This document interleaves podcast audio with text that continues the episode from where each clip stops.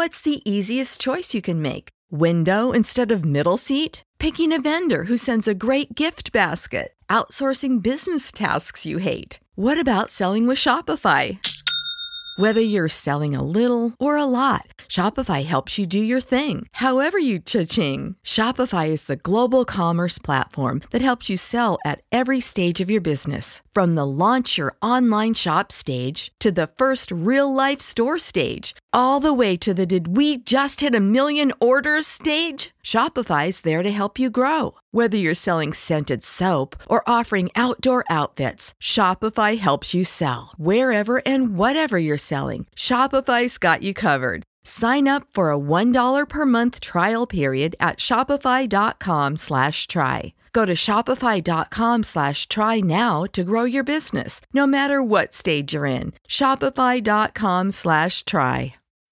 When you need mealtime inspiration, it's worth shopping Kroger, where you'll find over 30,000 mouthwatering choices that excite your inner foodie. And no matter what tasty choice you make, you'll enjoy our everyday low prices, plus extra ways to save, like digital coupons worth over $600 each week. You can also save up to $1 off per gallon at the pump with fuel points. More savings and more inspiring flavors make shopping Kroger worth it every time. Kroger, fresh for everyone. Fuel restrictions apply.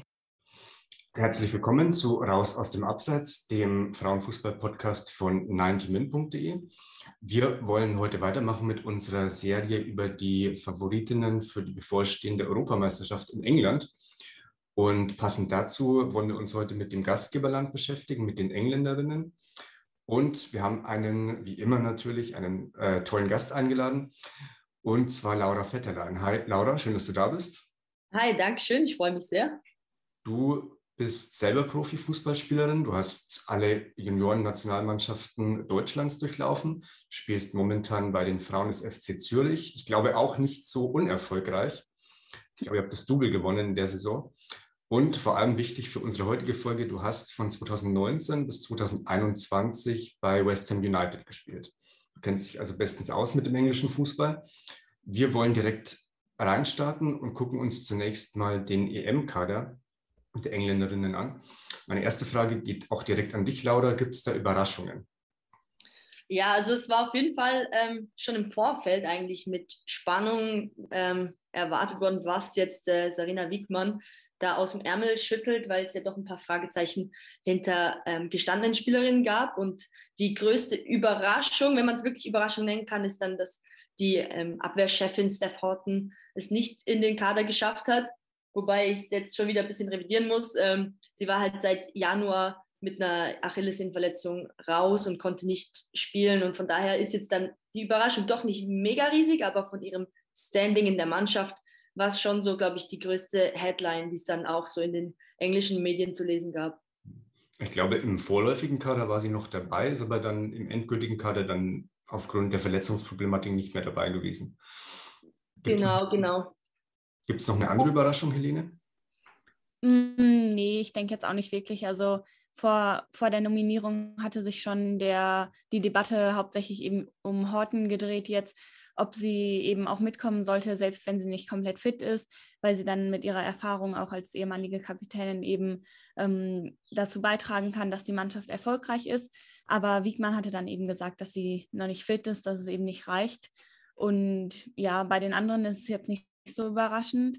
Also es wurde noch Sandy ähm, McIver ge gestrichen, die Torhüterin von Everton, dann Katie Salem von Manchester United, ihre Teamkollegin Lucy Staniford auch und dann noch Neve Charles von Chelsea und sie hatten eigentlich alle vier nicht so viele, nicht so viel Spielzeit bekommen unter Wiegmann und keine große Rolle gespielt. Deswegen war das schon so ein bisschen abzusehen. Ich habe auch in englischen Medien gelesen, unter anderem im Guardian, dass Jordan Knobs vielleicht von einigen gerne gesehen gewesen wäre. Also Jordan Knobs, Mittelfeld bei Arsenal, glaube ich. Ähm, hat euch das auch überrascht?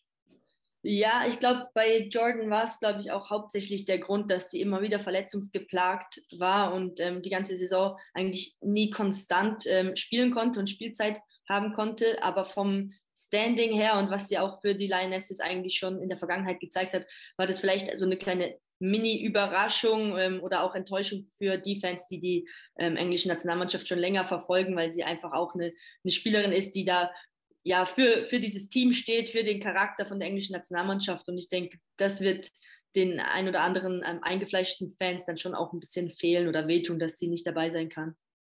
Hm, also ich glaube, zumindest als TV-Expertin ist sie dabei. Ja, immerhin. immerhin, ja.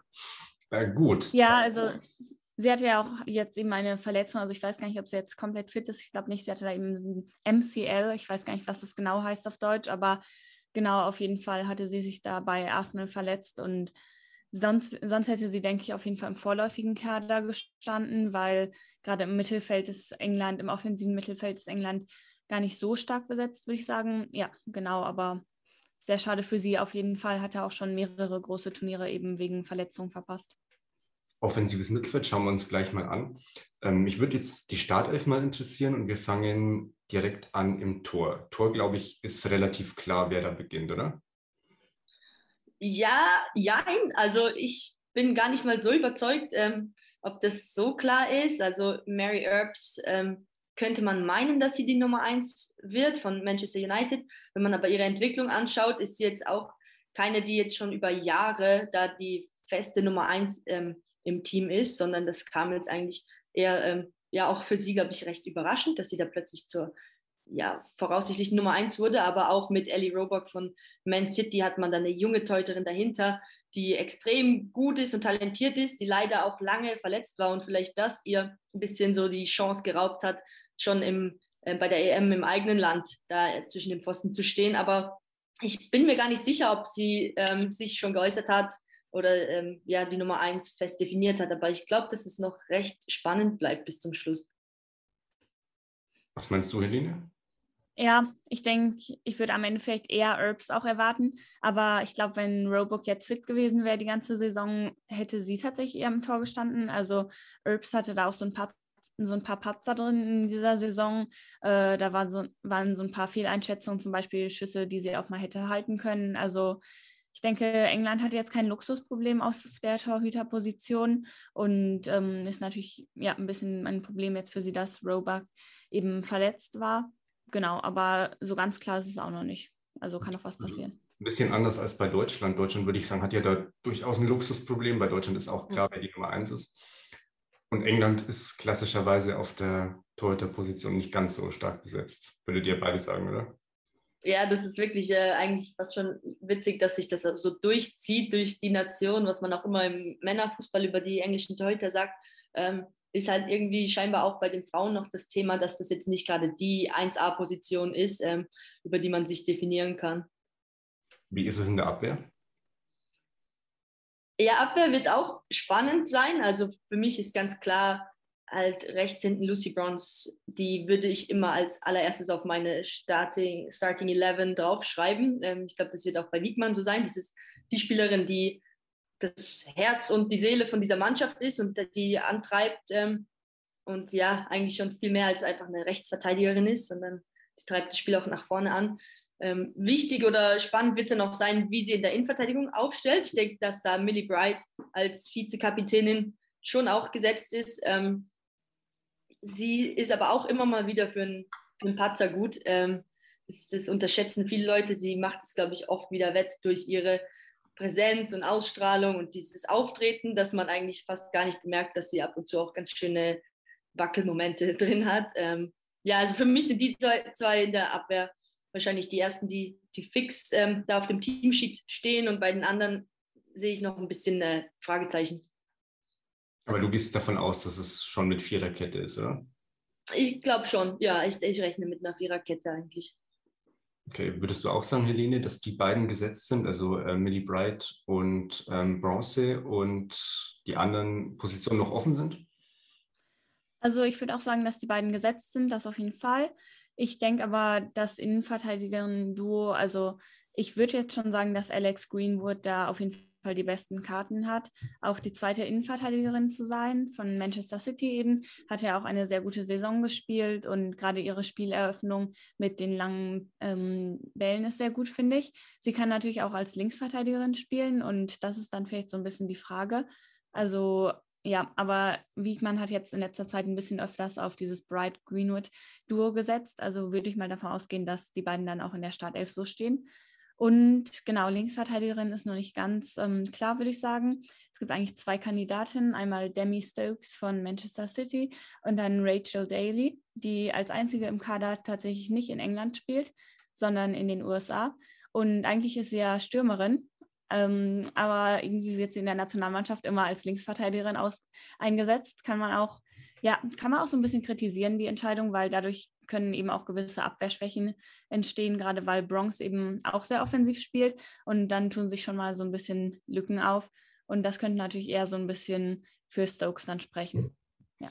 Dann machen wir weiter, Helene, mit dem Mittelfeld. Wer ist da gesetzt? Ja, also es wurde ja jetzt Leah Williamson vom FC Arsenal zur Kapitänin gemacht. Ähm, genau, sie ist ja mit 25 noch eher jung und war auch eine ganz interessante Entscheidung, finde ich, dass sie jetzt eben Kapitänin ist, was in England ja nochmal so einen höheren Stellenwert hat, irgendwie in England ähm, als in Deutschland. Also ist da ja auch sehr symbolisch. Aber genau, sie spielt eben im Verein eigentlich in der Innenverteidigung, in der Innenverteidigung, aber wird für England dann vermutlich im defensiven Mittelfeld auftreten und das dann neben Kira Walsh von Manchester United, denke ich, äh, von Manchester City, denke ich mal. Also genau, ich denke, England wird mit einem 4-2-3-1 spielen. Das ist eigentlich schon, schon relativ fix. Da hat Wiegmann auch nicht viel verändert. Und genau davor ist es noch nicht so ganz sicher. Also es hängt auch so ein bisschen drauf, ähm, davon ab, ob Fran Kirby wieder komplett fit ist dann könnte sie eben diese Rolle als offensive Mittelfeldspielerin einnehmen. Ansonsten vielleicht Georgia Stanway. Mhm. Laura, ich bin immer so ein bisschen skeptisch, wenn Spielerinnen in der Nationalmannschaft auf einer anderen Position spielen als im Verein, also Leah Williamson zum Beispiel. Ähm, würdest du die auch im Mittelfeld spielen lassen? Ähm, ehrlich gesagt finde ich es auch immer ein bisschen schwierig, wenn man plötzlich zur Nationalmannschaft kommt und eine ganz andere Position spielt, als was man das ganze Jahr über gezeigt hat. Bei ihr ist es jetzt aber wirklich so, dass ihre Qualitäten für mich im Mittelfeld nochmal deutlicher ähm, ja, zu, zur Geltung kommen als in der Abwehr. Ich finde immer bei Arsenal ist es wirklich fast ein bisschen ein Luxus, äh, eine Leah Williamson da in, in die Innenverteidigung zu stellen. Ähm, ja, weil gerade mit ihrer Ballverteilung, mit ihren Qualitäten als Spielmacherin ist sie eigentlich in der hinteren Kette fast ein bisschen, ja, ich sag schon fast verschwendet, auch wenn das Spiel immer mehr auch über die Innenverteidiger heutzutage ähm, aufgebaut und gelenkt wird. Aber ich glaube, es ist schon ähm, ja, für England und für Leah Williamson die beste Position, wo sie ihre Stärken wirklich ähm, zur Geltung bringt und auch die Mitspielerinnen besser einsetzen kann als in der Innenverteidigung. Was ist mit Frank Kirby? Hat seit Februar nicht mehr gespielt. Ja, für mich Frank Kirby absolute Weltklasse-Spielerin. Ähm, abgesehen davon, dass sie jetzt lange nicht gespielt hat, glaube ich, sie ist trotzdem eine, die dem Team so gut tut, die vielleicht auch mit 80, 90 Prozent immer noch was ähm, geben kann, was andere Spielerinnen einfach nicht haben. Sie hat diese Fähigkeit, wirklich Chancen zu kreieren. Ähm, was man auch bei Chelsea gesehen hat, dieses Duo mit ähm, Sam Kerr, wie sie sich gegenseitig Tore aufgelegt haben. Ich glaube, dass, das, dass sie das einfach auch ähm, bei den Lionesses ähm, geben kann und ihre Stürmerinnen und Außenspielerinnen so perfekt in Szene setzt. Ähm, und die, die, Frage wird natürlich sein, wie das mit dem Fitnesslevel machbar ist, dass sie das ähm, über zum Beispiel 90 Minuten äh, schaffen kann. Deswegen vielleicht ist es eine Spielerin, die erst ins Turnier reinwachsen muss, der man am Anfang ein bisschen Zeit geben muss und in der Hoffnung, dass man es möglichst weit schafft, ähm, hinten raus zu den Knockout-Spielen ähm, dann auch in die Startelf bringen kann und am Anfang vielleicht eher über kurze 15, 20 Minuten Einsätze kommen muss, damit man sie nicht gleich am Anfang schon verbrennt und ähm, ja, sie dann leider ausfallen würde. Mhm. Ist denn die Formation im Mittelfeld eurer Meinung nach? Also klassisch mit, äh, wir haben ja gesagt, Viererkette, 4-5-1 dann oder 4-4-2? Ja, ich denke auch, wie ähm, Helene vorhin gesagt hat, so ein 4-2-3-1 hat sie jetzt oft schon gespielt und ist, glaube ich, ihre favorisierte Formation. Das ist ja auch immer sehr flexibel. Dann gegen den Ball wird es vielleicht eher ein 4-5-1 mhm. ähm, um, oder eben so ein 4-3-3, wo man einen klaren Sechser hat. Ähm, also sie nennen das immer ähm, Single Pivot in England, eben dieser eine Aufräumer vor der Abwehr. Ähm, ich denke, da sind sie recht flexibel, aber für mich wird einfach klar sein, die Ausrichtung ist, dass man ähm, ja das Spiel möglichst breit gestalten will. Die Außenverteidiger sind absolute Attacking Player, also die werden da vorne immer versuchen, einen Overload über die Außen zu kreieren. Und da ist die Formation am Ende gar nicht so entscheidend. Ich glaube, da geht es vielmehr um die Prinzipien, wie man spielen will. Und das wird in egal welcher Formation ähm, das gleiche bleiben unter Wiegmann. Gut, dann bleibt noch der Sturm übrig. Wer spielt da, Helene? Also Lauren Hemp von Manchester City wird auf jeden Fall gesetzt sein. Genau, sie ist ja erst 21, aber wurde gerade zum vierten Mal in Folge schon zur jungen Spielerin des Jahres in England gekürt. Und das zeigt eigentlich schon, wie, wie talentiert sie ist und gleichzeitig eben auch wie weit. Also sie hat 17 Scorer-Punkte jetzt gehabt ähm, diese Saison in der Liga. Und ich glaube, was, was die Bewegung mit dem Ball und das 1 das Eins gegen Eins angeht, da kann ihr wirklich niemand das Wasser reichen gerade. Also sie ist auch technisch wirklich sehr gut, dribbelt da immer, nimmt den Ball mit und ist eigentlich in fast jedem Angriff beteiligt. Und das ist wirklich Wahnsinn. Also die Rechtsverteidigerinnen müssen sich auf jeden Fall warm anziehen bei der EM, würde ich sagen. Da kommt schon was auf sie zu. Und dann ihr Punktung auf der rechten Seite wird vermutlich Beth Mead sein vom FC Arsenal. Ihre Hauptkonkurrentin wäre da Chloe Kelly ähm, die ja genau die Flügelzange bei Manchester City bildet, mit Lauren Hemp, aber sie war eben jetzt auch verletzt, Kreuzbandriss, ist jetzt gerade erst zurückgekommen, deswegen denke ich, dass Mead da schon auch eher die Nase vorn hat. Und sie ist auch ähm, ziemlich ähnlich eigentlich vom Spielertyp zu Hemp. Ähm, hat auch sehr, eine sehr gute Saison gespielt. Wenn man sich so ihre Zahlen anschaut, ist wirklich, wirklich sehr gut. Zum Beispiel hatte sie mehr als sechs Aktionen Aktionen pro 90 Minuten, die dann am Ende zu einem Schuss spielen, äh, zu einem Schuss führen. Also das ist ja wirklich eine sehr hohe Zahl und zeigt eben, wie wichtig sie auch für Arsenals Angriff war. Genau, und dann bleibt ja nur noch die Nummer 9 übrig. Das ist ja traditionell Ellen White dann bei England. Die hatte ja auch bei den Olympischen Spielen viel getroffen letztes Jahr, aber jetzt in der Liga nicht so die beste Saison gespielt. Ich glaube, sie hatte irgendwie vier Tore und ja, war jetzt also keine überragende Quote. Und dagegen gibt es dann zum Beispiel eine Beth England von Chelsea, die oft eben nur Ergänzungsspielerin war, aber dann wirklich sehr zuverlässig Tore gemacht hat, wenn sie, wenn sie eingesetzt wurde. Also sie hat doppelt so viele Tore, glaube ich, gemacht ähm, wie White, aber eben mit deutlich weniger Einsatzzeit. Und Alessia Russo von Manchester United ist nochmal ein anderer Stürmertyp und die wäre da auch noch möglich. Also das ist tatsächlich noch so ein bisschen offen und kommt vielleicht auch auf den Gegner an, würde ich sagen. Mhm. Ähm, würdest du sagen, Laura, dass Ellen White vielleicht so ein bisschen zum Problem werden könnte, wenn sie nicht trifft? Ähm, ich glaube, dass Ellen White eher gar nicht zum Problem wird. Vom, vom Charakter könnte es auch eine sein, die man wirklich mit guter Kommunikation von der Bank aus bringen kann und die für dich ähm, die Spielerin ist, die das, das Spiel am Ende noch entscheidet weil gerade ihre Qualitäten sind diese Kaltschnäuzigkeit vor dem Tor, ähm, einfach Fox in the Box, also wirklich, sie steht genau da, wo sie stehen muss. Ähm, und ja, ihre Entwicklung in der Liga war nicht so positiv, von daher würde ich sie fast auch wirklich nicht von Anfang an spielen lassen, sondern eher so ein bisschen ähm, dynamischere Beth England, die, die auch mal Tiefenläufe machen kann. Das ist jetzt nicht so die Stärke von Ellen White, die ja leider auch nicht über diese Explosivität äh, verfügt. Deswegen, ich würde mich, glaube ich, im Moment für Beth England entscheiden oder sogar Alessia Russo, weil sie ein bisschen mehr die mitspielendere Neun ist, ähm, die auch viele Räume für andere kreiert und dann immer noch diesen Luxus zu haben, eine Ellen White von der Bank zu bringen. Ich glaube, das ist ähm, ja mit guter Kommunikation und offener Kommunikation wird es bestimmt kein Problem. So, wir haben es jetzt schon ein bisschen angerissen, wer die Schlüsselspielerinnen sind. Jetzt sucht euch mal bitte nochmal drei Spielerinnen jeweils aus, die wir uns nochmal ein bisschen genauer angucken. Fangen wir mal an, Laura. Für mich Schlüsselspielerin Nummer eins Lucy Bronze. Ja, erzähl uns mal ein bisschen was über sie. Gerade für die Zuschauer, die jetzt vielleicht sich nicht so gut auskennen mit dem englischen Team oder mit Frauenfußball allgemein, die müssten ja jetzt irgendwie, die sollen ja unbedingt einschalten bei der EM, damit sie Lucy Bronze sehen können. Was, was können sie denn da erwarten?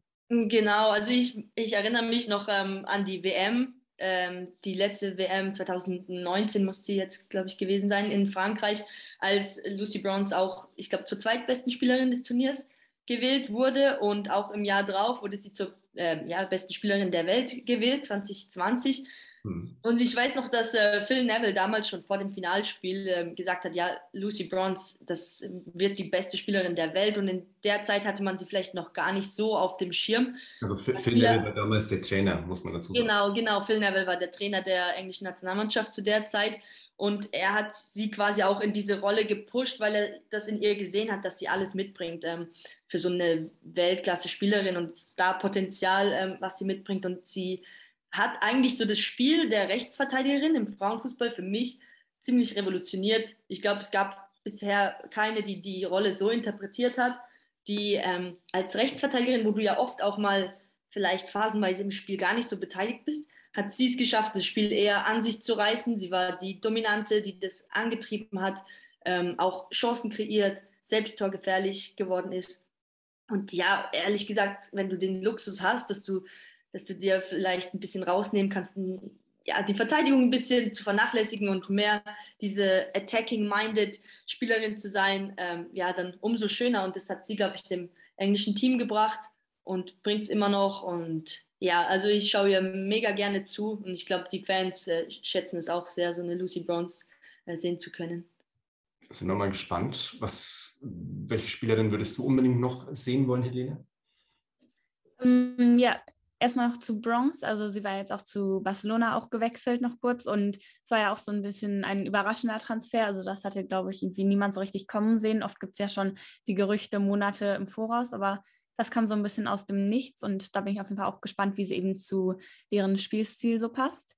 Und ja, genau, über sie wird ja oft gesagt, dass sie eigentlich auf dem Papier eine Rechtsverteidigerin ist, aber wie eine Mittelfeldspielerin spielt, weil sie eben sehr oft nach innen zieht und dann wirklich sehr viel mit dem Ball geht, den mitnimmt auch bis über die Mittellinie und dann oft diese, diese Chipbälle über die Abwehr spielt und damit eben die ähm, Stürmerin erreicht. Also ja, sehr interessante und einzigartige Spielerin auf jeden Fall. Und genau, ich hatte ja eben schon Lauren Hemp angesprochen. Also ich denke, sie wird auch eine Schlüsselspielerin sein und ich würde wirklich darauf wetten, dass, ähm, dass sie diesen Sommer als eine der besten jungen Spielerinnen da glänzen kann. Und dass auch ganz England, auch die, die sich vorher noch nicht so für den Frauenfußball vielleicht interessiert haben, dass sie dann Lauren Hemp entdecken, weil sie ist eben wirklich so dynamisch und sie nimmt immer wieder den Ball mit, bringt ihn mit in den Strafraum, ist eben auch selber sehr torgefährlich. Und ich denke, das ist vielleicht nochmal ein wichtiger Punkt, weil wir ja gerade schon darüber gesprochen haben, dass es unklar ist, wer jetzt die Nummer 9 sein wird, aber Hemp kann eben auch selber gefährlich sein und ja, kreiert dadurch auch ganz viel Platz für die Mitspielerinnen natürlich, weil dann oft zwei Verteidigerinnen gleich auf sie gehen und dann reißt sie eben ganz viele Lücken in der Abwehr. Also ja, ich sehe sie da auf jeden Fall auch als Schlüsselspielerin. Also Lauren Hemp ist auch, kann man eigentlich sagen, auch eine künftige Weltfußballerin, oder?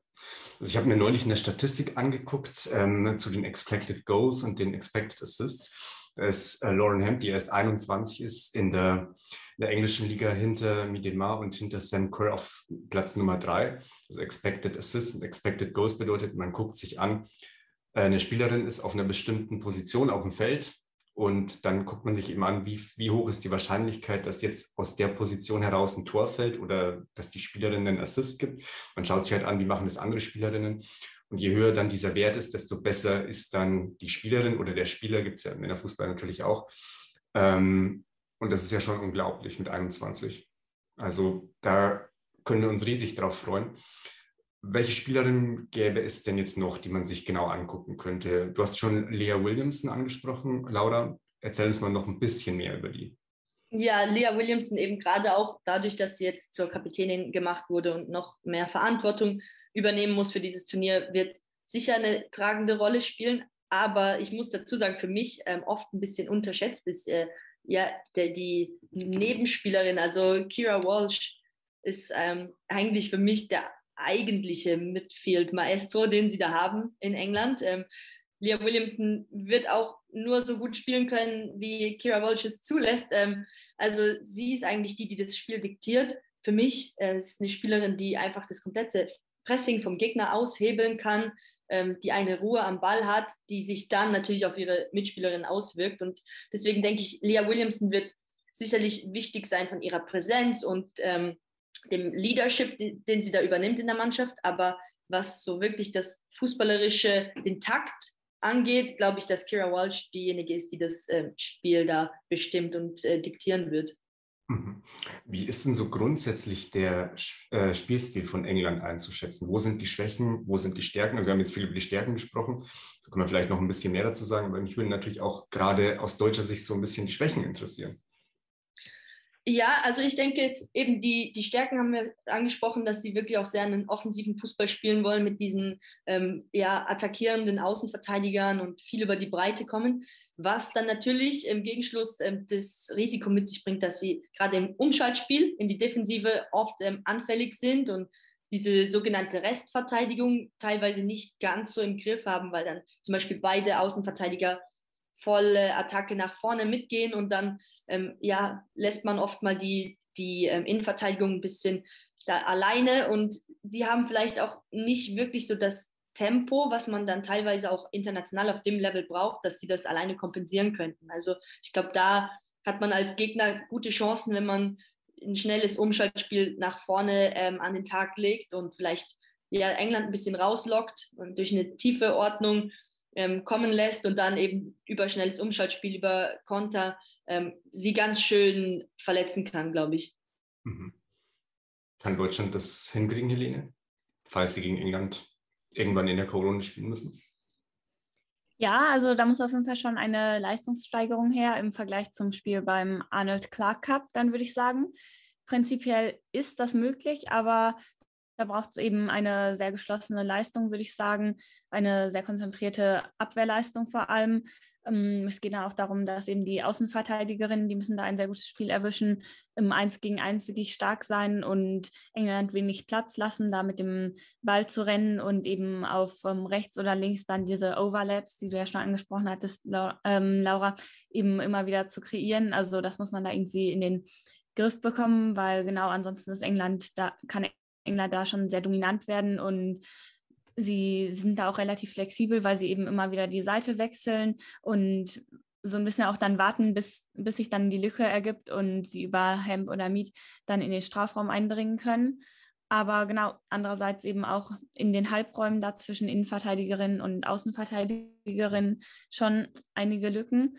Und ähm, auch die Torhüterposition eben nicht perfekt. Also ich denke, wenn man da, wenn man da eine konzentrierte Defensivleistung hat und dann wirklich mit schnellen Vorstößen da durchkommt und seine Chancen nutzt, dann kann man, kann man da schon was reißen gegen England. Das hört sich ja schon mal nicht schlecht an. Wie ist denn die Entwicklung von England so zu bewerten? Also einerseits ist es so, dass England ja erst seit 2021 eine neue Trainerin hat, Sarina Wiegmann. Vielleicht könnt ihr zu der auch ein paar Worte verlieren. Und dann ist es so, England ist seit 2015 bei jedem wichtigen Turnier jetzt äh, mal mindestens im Halbfinale gewesen. Oder was heißt mindestens, die waren jedes Mal im Halbfinale, sind dann halt ausgeschieden. Also bei der WM 2015 und 2019 und bei der EM 2017. Das hört sich jetzt gar nicht mal so schlecht an. Gab es da irgendwelche, gibt es da Gründe dafür, dass sich England in den letzten Jahren so gut entwickelt hat? Weil vorher war es ja jetzt nicht ganz so, so gut, dass sie jedes Mal im Halbfinale waren. Ich glaube, sie wurden 2000, ich weiß gar nicht genau wann, wurden sie doch Vize-Europameister, aber davor haben sie es nie bis ins Halbfinale geschafft.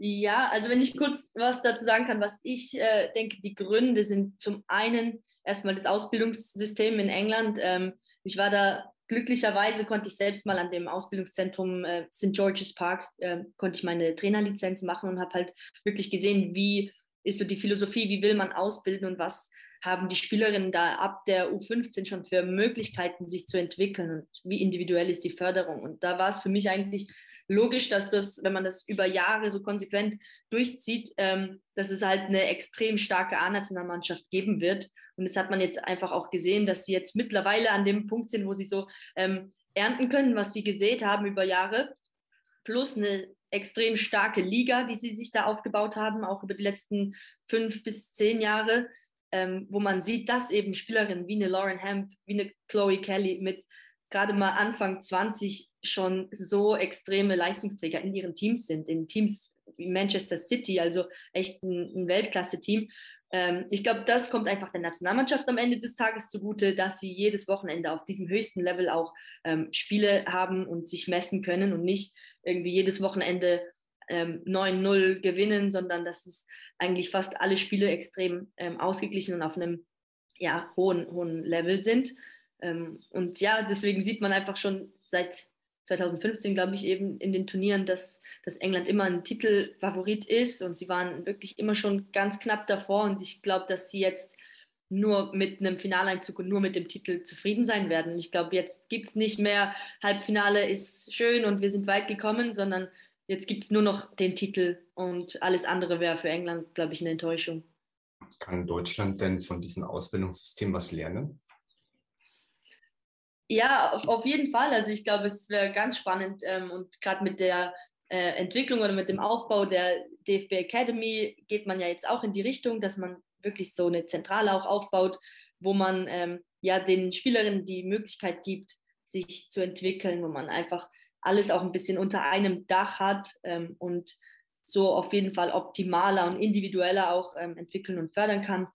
Von daher, ja, ich glaube, man kann viel lernen und der DFB ist da auch schon neue Wege gegangen, die das zulassen. Und natürlich kann man jetzt einfach nicht damit rechnen, dass das ähm, in ein, zwei Jahren schon der Fall sein wird, sondern es ist eben ein Prozess, der Jahre dauert und auch eine, eine starke Liga benötigt wird, um dann am Ende so eine Entwicklung hinzulegen. Wie ist es denn in den Vereinen? Du hast ja bei West Ham gespielt, von 2019 bis 2021.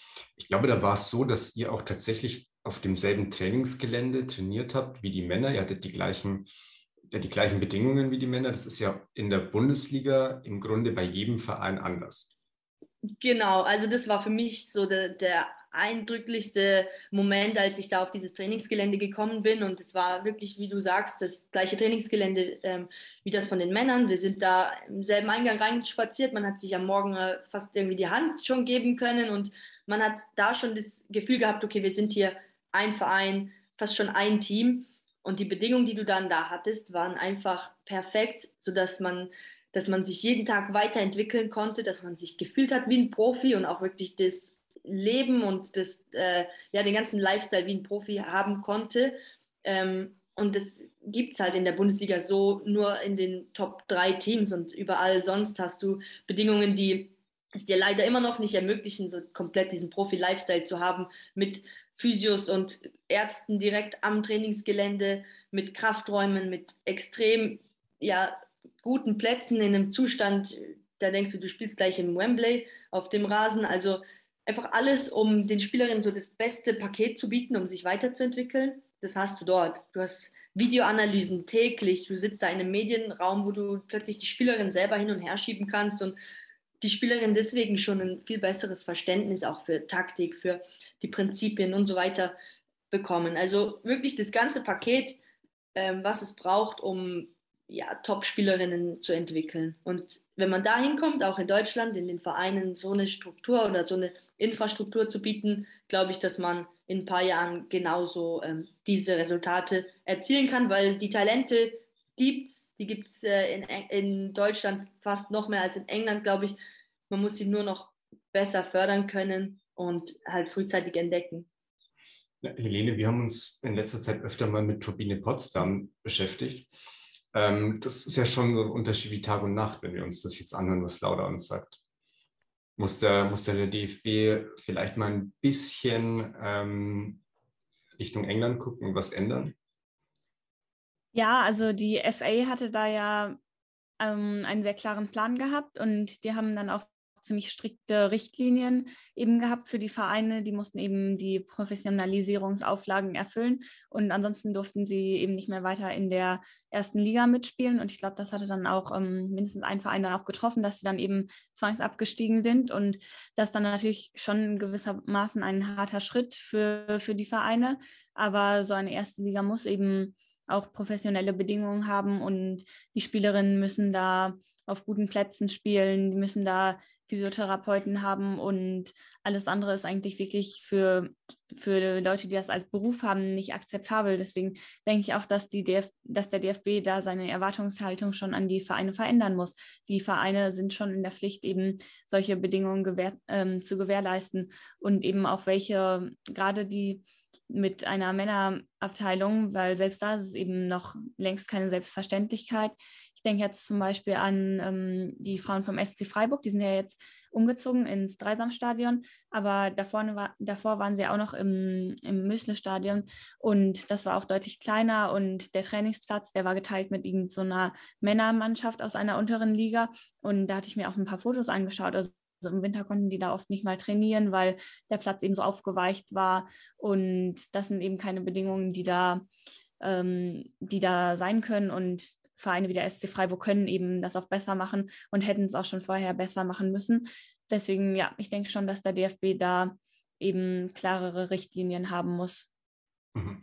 Wie ist es denn so, Laura, mit der medialen Berichterstattung über den Frauenfußball? Also einerseits mediale Berichterstattung und dann äh, mit der Aufmerksamkeit, die der Frauenfußball von den Fans bekommt. Ist es, ist es mit Deutschland zu vergleichen? Ist es besser? Ist es schlechter? Ja, eben, also es ist kaum zu vergleichen, weil es extrem gut ist einfach in England. Also seit dieser Saison hatte auch BBC und Sky haben sich die TV-Rechte geteilt von der FAWSL, also von der höchsten Liga.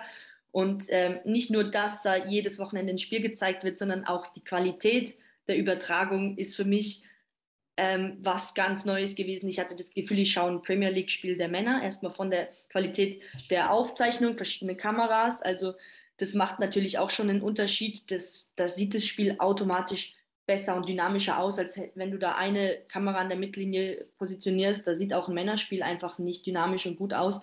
Da geht es schon los und dann auch die Vorberichterstattung, ähm, die Experten in der Halbzeit. Das ist für mich alles von so hoher Qualität und auch Unterhaltungs, ähm, ein hoher Unterhaltungsfaktor. Da, da sprechen auch einfach ähm, Experten, die sich damit beschäftigen mit dem Spiel und die das auch leben und das spürst du als Zuschauer.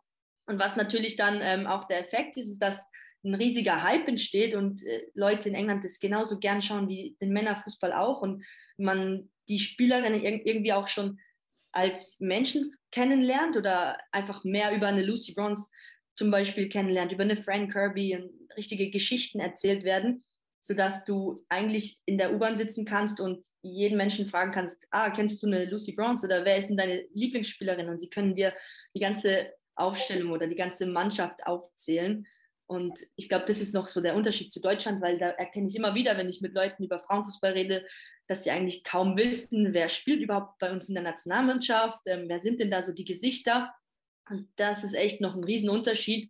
Und ich glaube, dass man da echt noch viel Potenzial ausschöpfen kann, wenn man einfach ein bisschen die Berichterstattung hochschraubt und auch die Qualität der Berichterstattung und die Leute dann automatisch begeistert werden, wenn sie mal die Spielerinnen auch kennenlernen, weil wir haben genauso interessante und spannende Charaktere äh, im deutschen Team. Nur leider werden noch zu wenig Geschichten über sie auch erzählt. Ja, da können wir natürlich die ähm, Frauenfußball-Doku empfehlen, die der DFB seit 2021 dreht. Ich glaube, die kommt dann am 6. Juli auf Sky zuerst und dann kann man sie bei Magenta noch sehen und, bei, ähm, und in der ARD. Jetzt wollen wir uns am Ende nochmal damit beschäftigen, wie England denn bei der EM abschneiden wird. Das könnt ihr uns ja jetzt schon mal verraten. Helene, fang du an. Ja, also ist natürlich spannend. Ähm, der Heimvorteil kann natürlich ein großes Plus sein, kann sie aber auch unter Druck setzen. Also es gab ja schon mal eine EM in England, es war quasi noch so eine ganz andere Zeit quasi ähm, 2005 war das. Und da waren sie dann auch als Gruppenletzter tatsächlich ausgeschieden. Ähm, ist erst 17 Jahre her also, aber scheint irgendwie schon sehr viel länger her, finde ich. Das kann ich mir auf jeden Fall jetzt diesen Sommer nicht vorstellen, dass sie Gruppenletzter werden. Ich denke schon, dass sie ihre Gruppe jetzt überstehen sollten. Also Norwegen und Österreich sind da dann natürlich die größten Gegner. Aber Norwegen hatte ja auch ähm, große Formschwankungen in den letzten Jahren, hat es irgendwie nicht so richtig geschafft, diese individuelle Power wirklich auf den Platz zu bringen und koordiniert mit einem klaren Plan zu spielen. Deswegen sehe ich England schon als Favorit in der Gruppe und ja, da werden sie auf jeden Fall schon Erste werden, denke ich. Danach würden sie da also gegen den Gruppenzweiten von Deutschlands Gruppe spielen. Wer das wird, ist natürlich noch schwer vorherzusagen. Aber wenn es jetzt Deutschland oder Dänemark wäre, also ich denke auch, dass sie da schon eher in der Favoritenrolle wäre. Und also ich denke auf jeden Fall, das Halbfinale ist wieder drin. Und ja, von da aus geht es dann eben darum, ob sie es wirklich schaffen, ja, durchzukommen in der Abwehr, ähm, durch die Abwehrreihe und eben nicht nur auf individuelle Aktionen zu setzen, sondern als Team zu spielen und dann eben gleichzeitig hinten nicht zu viel durch, ähm, durchzulassen, sich nicht unter Druck setzen zu lassen von dem Pressing. Das hatte man noch so ein bisschen gesehen, finde ich, beim Arnold Clark Cup, dass sie da teilweise ähm, wenn sie eben mit einem hohen Pressing konfrontiert waren, dass sie da ein bisschen Schwierigkeiten hatten, schnelle Entscheidungen zu treffen unter Druck. Also um solche Sachen geht es dann, glaube ich, ab dem Halbfinale. Und der Titel ist auf jeden Fall drin. Sie sind einer der großen Favoriten. Ja, was ich da noch ähm, wirklich nochmal bestärken will, was Helene gesagt hat, ist, glaube ich, was man nicht unterschätzen darf, ist dieser extreme Druck als Gastgeber.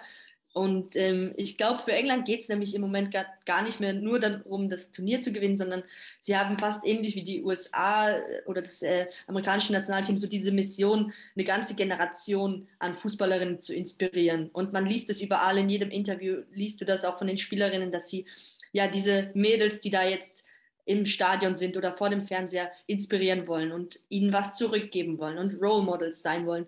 Und das wird, glaube ich, die Kunst sein, dann auf den Punkt, sich einfach nur auf das Wesentliche zu fokussieren und zwar Fußball zu spielen und die taktischen Vorgaben umzusetzen und nicht mehr an, daran zu denken, dass man jetzt das ganze Gewicht einer Nation auf den Schultern trägt oder die Verantwortung hat, für die nächsten 20 Jahre vorzusorgen, dass die Mädels tolle Bedingungen haben, sondern dass man echt eigentlich so bei sich bleibt und diesen ganzen Trubel mal kurz ausblendet. Und das wird wirklich die Kunst sein. Und ich glaube, Sarina Wiedmann, ich traue es ihr zu, dass sie eine Trainerin ist, die auch viel Wert und Fokus auf dieses ganze Mentale legt. Und am Ende braucht man sich kaum mehr über diese ganzen taktischen Feinheiten zu unterhalten, sondern da kommt es darauf an, dass man die Spielerinnen wieder runterholt und ihnen das Gefühl gibt, wirklich, du musst hier nur Fußball spielen, du musst jetzt nicht die ganze Nation irgendwie retten oder den Fußball revolutionieren. Ich glaube, das wird so der, der Schlüssel sein für England. Und wenn sie das schaffen, dann traue ich ihnen auch den Titel zu.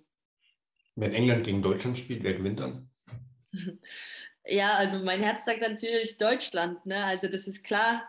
Ähm, aber ja, der Verstand im Moment ist noch ein bisschen mehr bei England, aber wie gesagt, in dem Turnier ist viel möglich. Ich würde immer darauf hoffen, dass Deutschland in der Underdog-Rolle vielleicht nochmal eher glänzen kann als diese ewige Favoritenrolle, die man vielleicht nicht mehr so ausfüllen konnte zuletzt. Ich glaube auch eher England, aber es wird knapp. Und noch ein kleiner Punkt zu dem Druck. Also, ähm, wie du schon gesagt hast, ich glaube auch, Wiedmann liegt da, ähm, legt da schon einen Fokus drauf. Und sie weiß ja, wie man eine Heim-EM gewinnen kann. Also sie hat es ja schon mit den Niederlanden gemacht. Ich glaube, das ist vielleicht so eine, so eine Erfahrung, die ihr da auch so ein bisschen helfen kann, äh, dass sie eben diesen Druck da schon mal hatte in einem großen Turnier und dann auch weiß, wie es gehen kann. Gut, dann müssen wir uns noch gedulden bis zum 6. Juli. Da geht's los. England hat das Eröffnungsspiel natürlich gegen Österreich. Deutschland spielt am 8. Juli. Bis dahin werden wir noch einige Folgen hochladen, zum Beispiel zu Frankreich, aber auch zu einzelnen Spielerinnen. Und wir würden uns freuen, wenn ihr demnächst wieder einschaltet. Danke, Laura, dass du da warst. Sehr gerne. Schöne Woche euch. Tschüss. When you need mealtime inspiration, it's worth shopping Kroger, where you'll find over 30,000 mouthwatering choices that excite your inner foodie. And no matter what tasty choice you make, you'll enjoy our everyday low prices, plus extra ways to save, like digital coupons worth over $600 each week. You can also save up to $1 off per gallon at the pump with fuel points. More savings and more inspiring flavors make shopping Kroger worth it every time. Kroger, fresh for everyone. Fuel restrictions apply. Save big on your Memorial Day barbecue, all in the Kroger app. Get half gallons of delicious Kroger milk for 129 each, then get flavorful Tyson natural boneless chicken breasts for 249 a pound, all with your card and a digital coupon. Shop these deals at your local Kroger today or tap the screen now to download the Kroger app to save big today. Kroger, fresh for everyone. Prices and product availability subject to change. Restrictions apply. See site for details.